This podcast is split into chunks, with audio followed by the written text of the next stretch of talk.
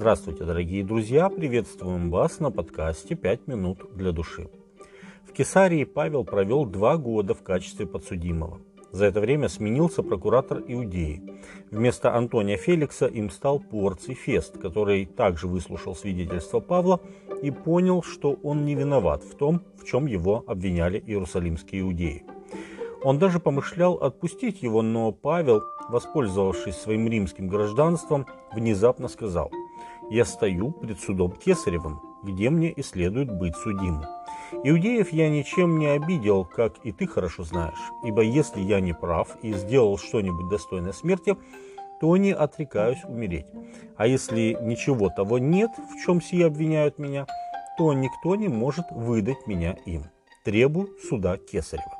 Деяние 25 глава, 10 и 11 текст.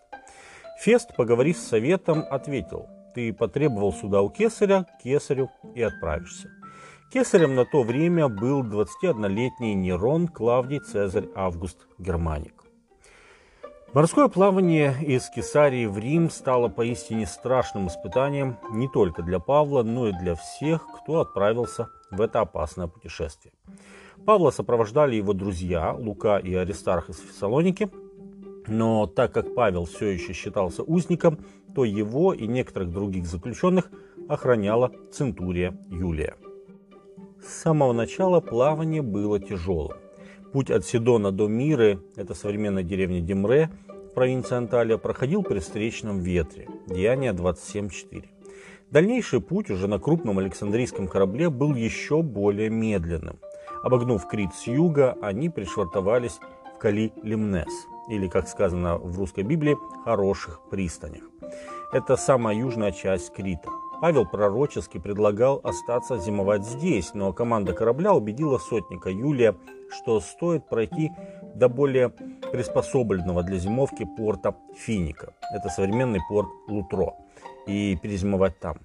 Им предстояло пройти всего каких-то 40 морских миль или 70 километров. Расстояние, которое при попутном ветре можно было пройти всего за один день. Что может случиться за один день? Но чего никто не ждал, произошло. Отплыв от Крита, корабль шел вдоль южного берега острова. Но скоро поднялся против него ветер бурный, называемый Эврокледон. Корабль схватило так, что он не мог противиться ветру, и мы носились, отдавшись волнам. Деяние 27 глава, 14 и 15 текст. Эврокледон – это сильный холодный северо-восточный ветер в Средиземном море. Сегодня моряки называют его Григаль. Ветер усилился настолько, что просто увлек корабль как щепку. Вскоре пришлось облегчать судно, выбрасывая вещи и груз.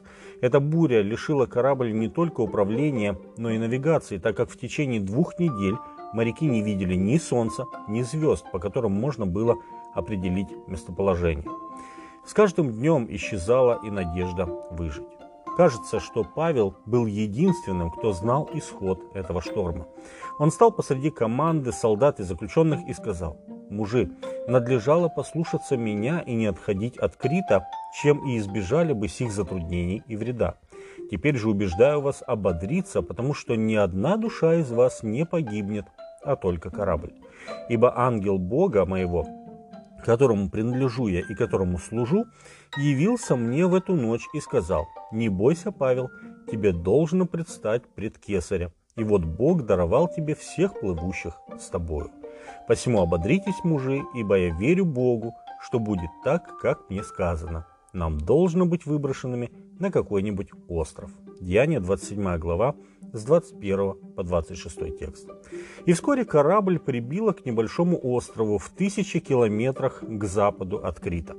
Острову, о существовании которого Павел, возможно, даже и не предполагал. Так Павел оказался на Мальте. Во время всеобщего отчаяния Павла поддерживала уверенность в Господних словах. Он точно знал, что Господь не позволит ему умереть раньше, чем исполнится его обетование. Ведь еще в Иерусалиме Господь заверил его, что ему надлежит свидетельствовать в Риме. Деяние 23.11. Это обетование сподвигло Павла просить суда у кесаря, а во время бури чувствовать уверенность в завтрашнем дне. С вами были «Пять минут для души» и пастор Александр Гломоздинов.